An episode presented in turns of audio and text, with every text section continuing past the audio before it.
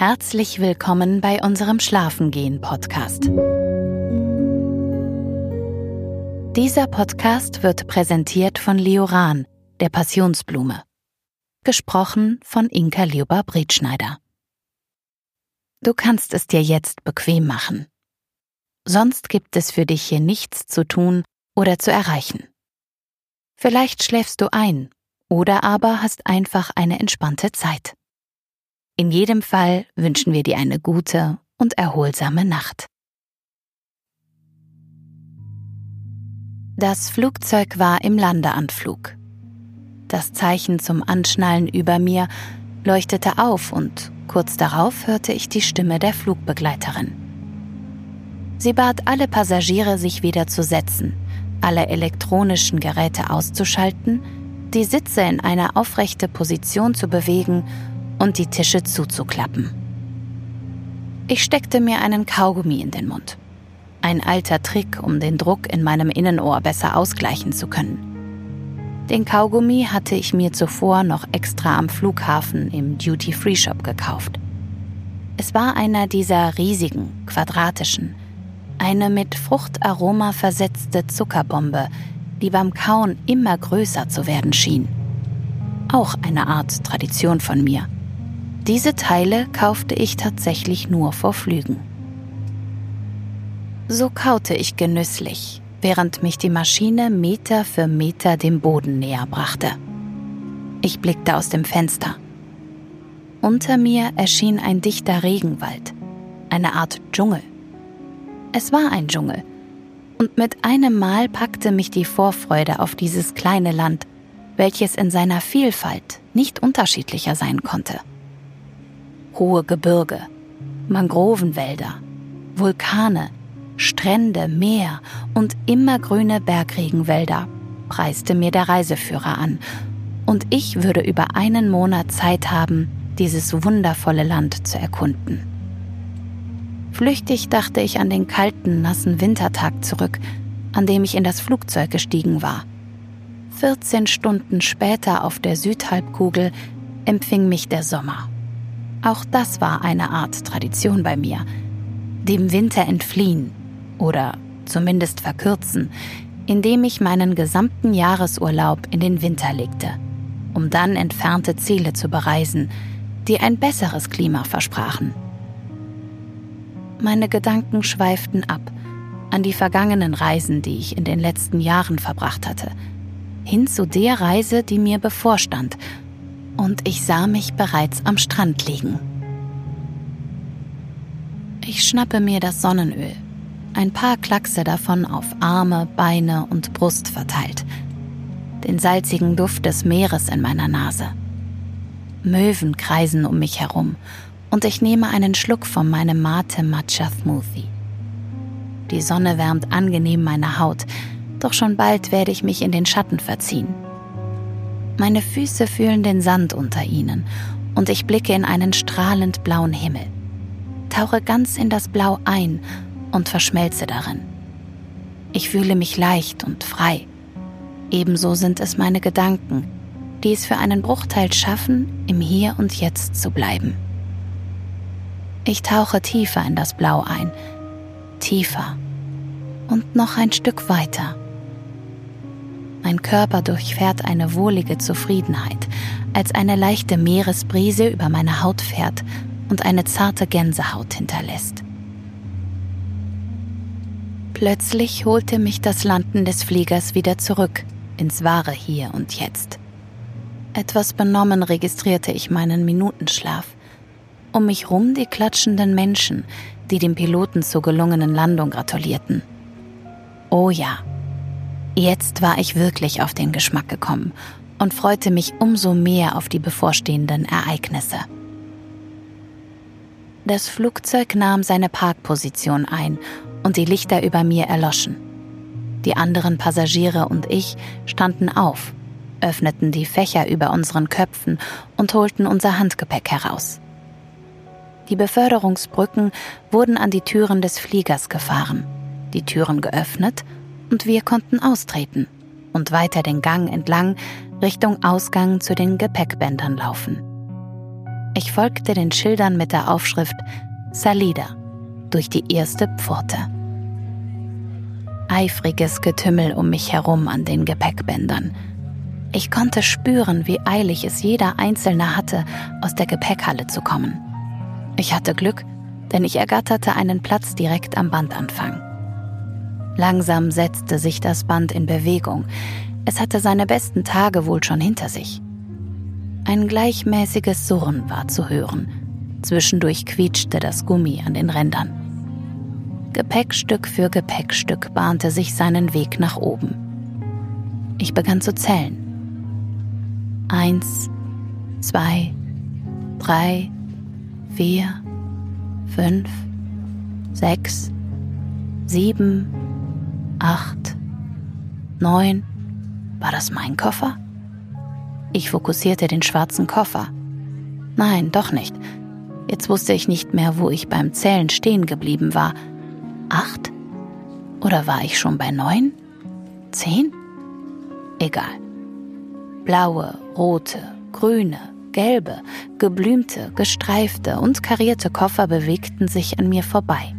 Rucksäcke, Kinderwägen, lustig in Plastikfolie gewickelte Kartons. Wer wohl mit so einem Karton verreist? Und da, ein Käfig. Ein Käfig?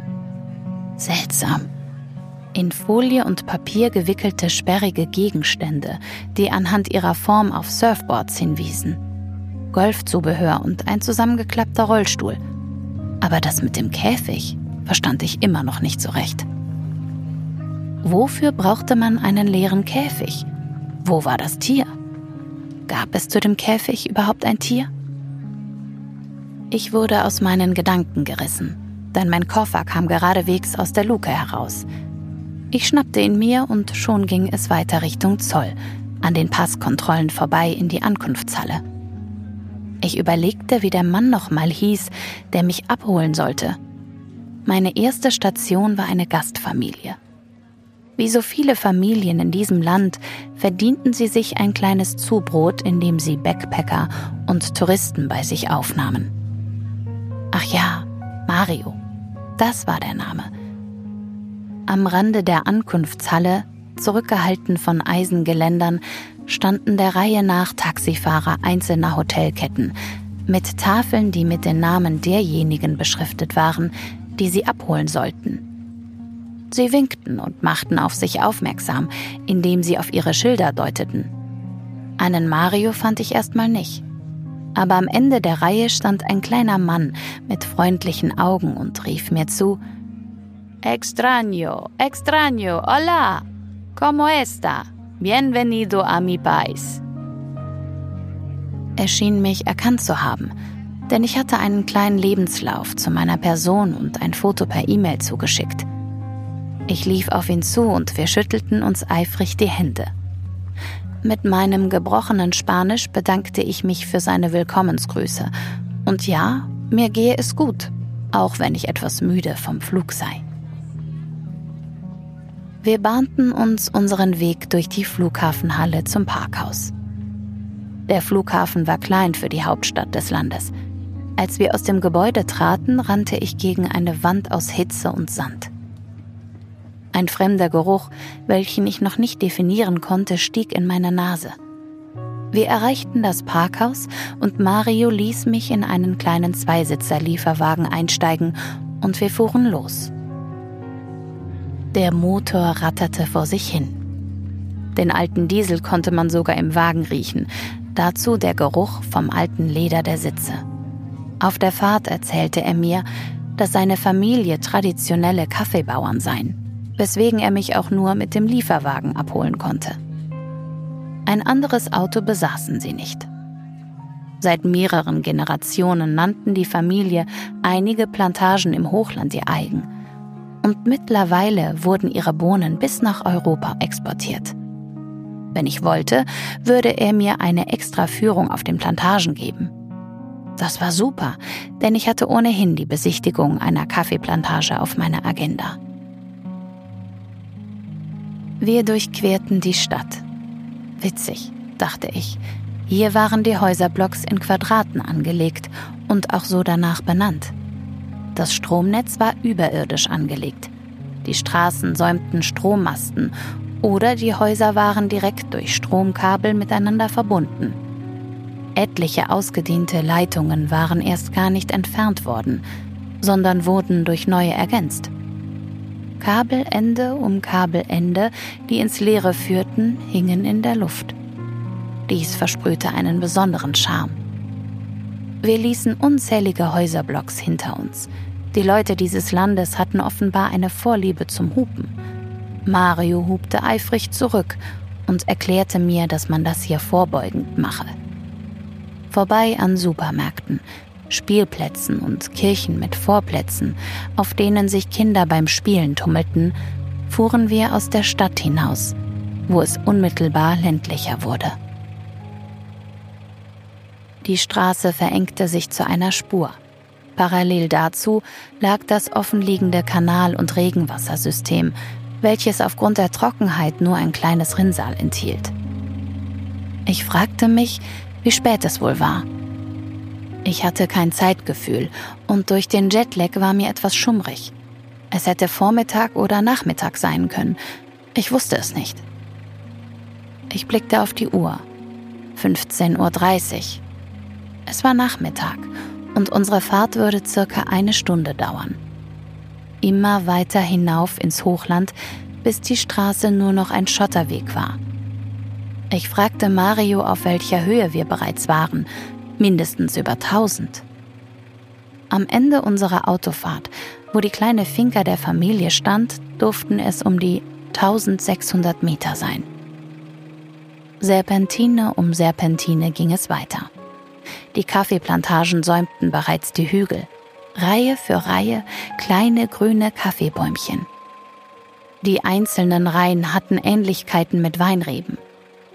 Vereinzelt ragten Bananenstauden aus der Landschaft hervor, zudem auch andere Bäume, worauf ich freilebende Papageien zu erkennen meinte. Konnte das sein? Ich fragte Mario und er bestätigte meine Annahme. Zudem gäbe es hier Eisvögel und wenn ich Glück hätte, könnte ich sogar Kolibris entdecken. Hier oben hatte es angenehme 24 Grad Celsius. Der Motor summte gleichmäßig vor sich hin. War er leiser geworden oder hatte ich mich nur an das Geräusch gewöhnt? Mario war ein guter Fahrer und das Auto bewegte sich gleichmäßig die Serpentinen hoch, dass ich mich in den Sitz zurücklehnte und die herrliche Landschaft betrachtete. Wolken und Sonnenschein wechselten sich ab und das Grün der Plantagen blitzte angenehm. Ich freute mich darauf, meine Gastfamilie kennenzulernen. Etwas aufgeregt war ich, so war mein Spanisch doch ziemlich eingestaubt. Anhand der Beschreibung war die Familie fünfköpfig. Mario mit seiner Frau Catalina, deren gemeinsame Kinder Mariore und Miguel und Abuela Irma, die Großmutter. Eine große Müdigkeit überkam mich. Der Lieferwagen ruckelte leicht, als wir über kleine Schlaglöcher fuhren. Ich starrte wieder aus dem Fenster und dachte an die Familie. Wie wohl das Aufeinandertreffen sein würde. Würde ich willkommen geheißen werden? Wo würde ich schlafen und wie sah wohl die Finca aus? War es eine richtige Finca wie aus Filmen und Dokus oder eher eine Art Verschlag? Eine Hütte? Und um die Finca herum? Kaffeebäume? Weitere Fincas oder waren wir die einzigen in der Umgebung?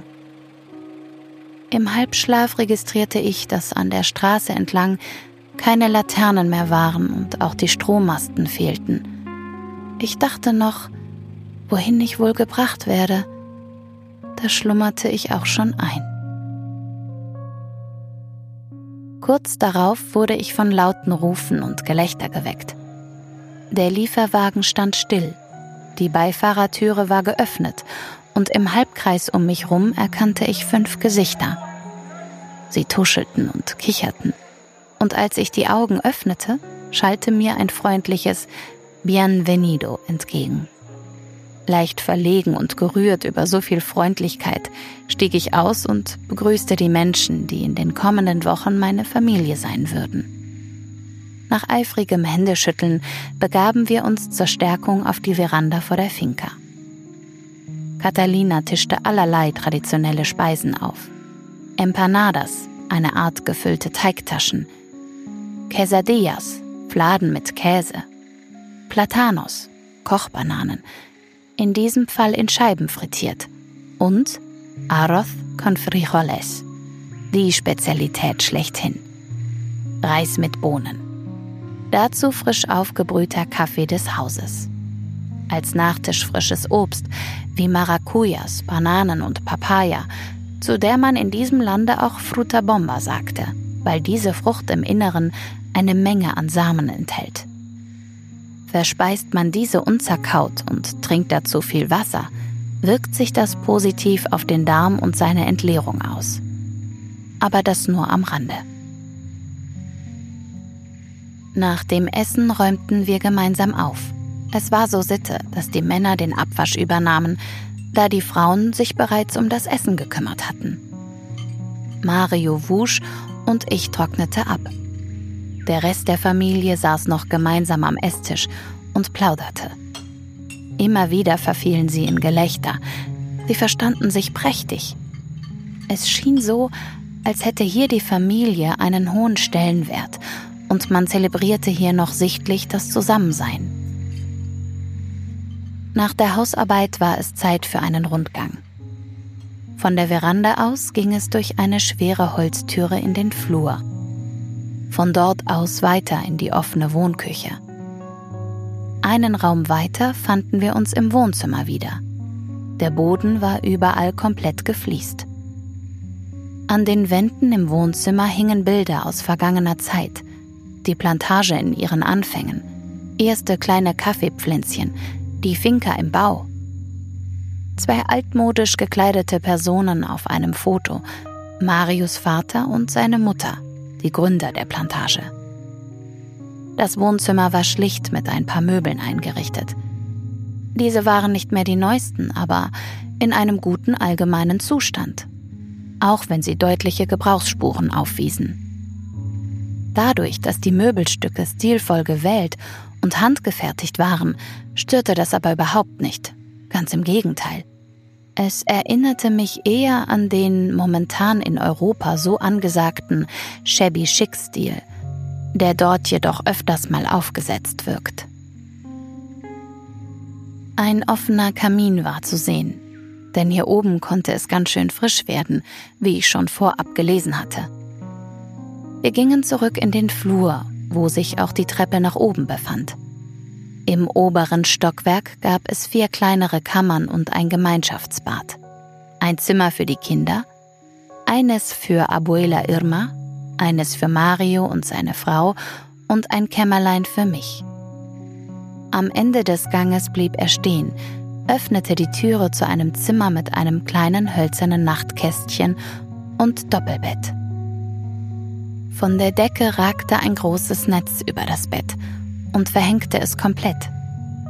In der Ecke stand ein kleiner Schrank und an der gegenüberliegenden Wand war eine weitere Tür, die zu einem separaten Bad mit Toilette führte. Das Zimmer war wunderbar. Mehr wollte und brauchte ich nicht. Mit einem Mal wurde es draußen dunkel. Ich hatte die Dämmerung kaum wahrgenommen. Ich war überrascht, dass bereits um 18 Uhr die Sonne unterging. War ich doch die europäischen Sommer gewöhnt, wo man noch um 22.30 Uhr das Licht erahnen konnte. Mario führte mich wieder aus dem Zimmer heraus, die Treppe hinunter und nach draußen. Meine Beine schienen von Minute zu Minute schwerer zu werden. Aber meine Neugierde überwog und kitzelte noch die letzten Energiereserven aus meinem Körper. Wir gingen ein Stück weit vom Haus weg.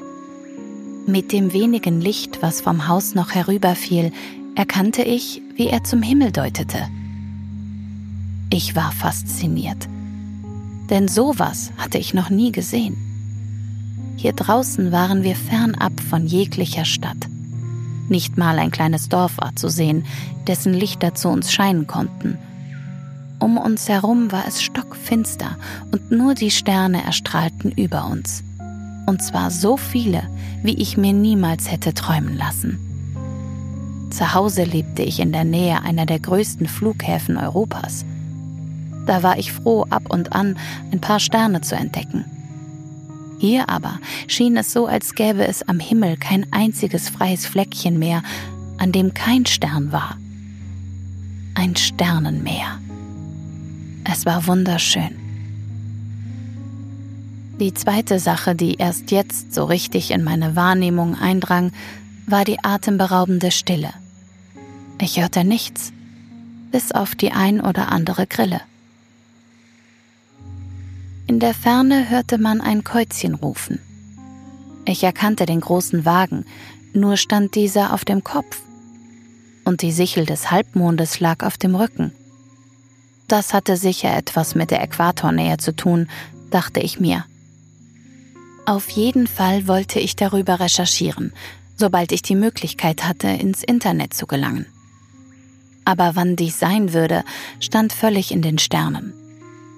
Ich erinnerte mich, dass es hier oben keine Strommasten gab, und somit war ich mir nicht mal sicher, ob es einen Computer geben würde.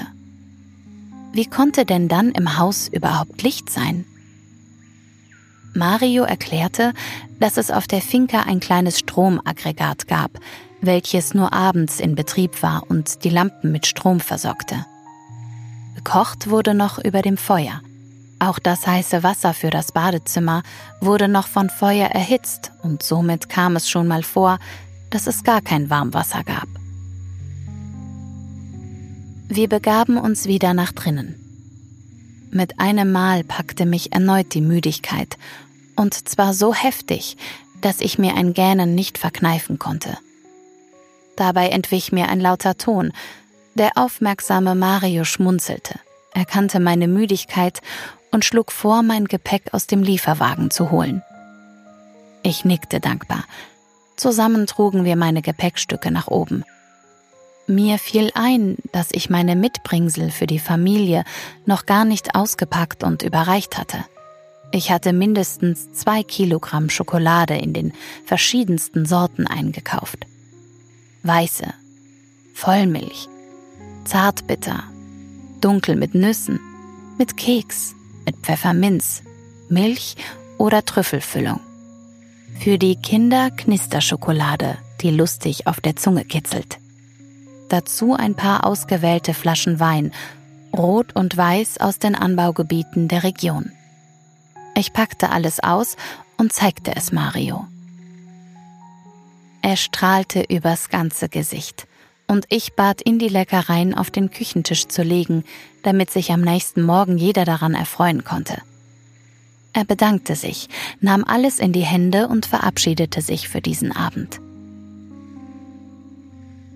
Sobald er aus dem Zimmer war, warf ich mich aufs Bett. Auf dem Rücken liegend streckte ich meine müden Gliedmaßen von mir und starrte gegen die Decke. Was für ein Tag. Und wie gut diese Reise doch begonnen hatte. Ich hatte ein sehr gutes Gefühl und meine Zufriedenheit entspannte meinen ganzen Körper. Morgen würde ich erst einmal einen Verschnauftag machen und mit der Planung der ersten Ausflüge beginnen. Wohin es mich wohl als erstes verschlagen würde? Weiter hinauf in die Berge oder doch wieder in Nähe des Meeres? Ich blinzelte und starrte weiter die Decke an. Ein zufriedenes Gefühl überkam mich. Nochmal ließ ich den Tag Revue passieren, dachte an den Flug, den Flughafen und die Autofahrt das herzliche Willkommen der Familie und das vorzügliche Mahl. Der vollkommene Sternenhimmel, die Ruhe und Stille. Ich lauschte. Konnte ich auch hier das Käuzchen hören? Ich bewegte mich nicht und hielt inne. Wieder und wieder. Dabei schloss ich meine Augen. Ich atmete tief durch wieder und wieder. Mein Körper entspannte sich, mit jedem weiteren Atemzug ein Stückchen mehr, fühlte die weiche Matratze unter mir. Mein Atem wurde gleichmäßiger und ruhiger. Ein, aus, ein, aus. Ich dachte an zu Hause. Dabei fiel mir ein, dass ich meiner Familie noch von meiner gelungenen Ankunft berichten sollte. Ich atmete ruhig weiter. Ein, aus, ein, aus. Mit geschlossenen Augen ertastete ich mein Bettlaken. Ohne die Lider zu öffnen, zog ich das Laken bis unter meine Nase. Ich atmete den Duft frisch gewaschener Wäsche ein. Atmete. Ein, aus, ein, aus, ein, aus.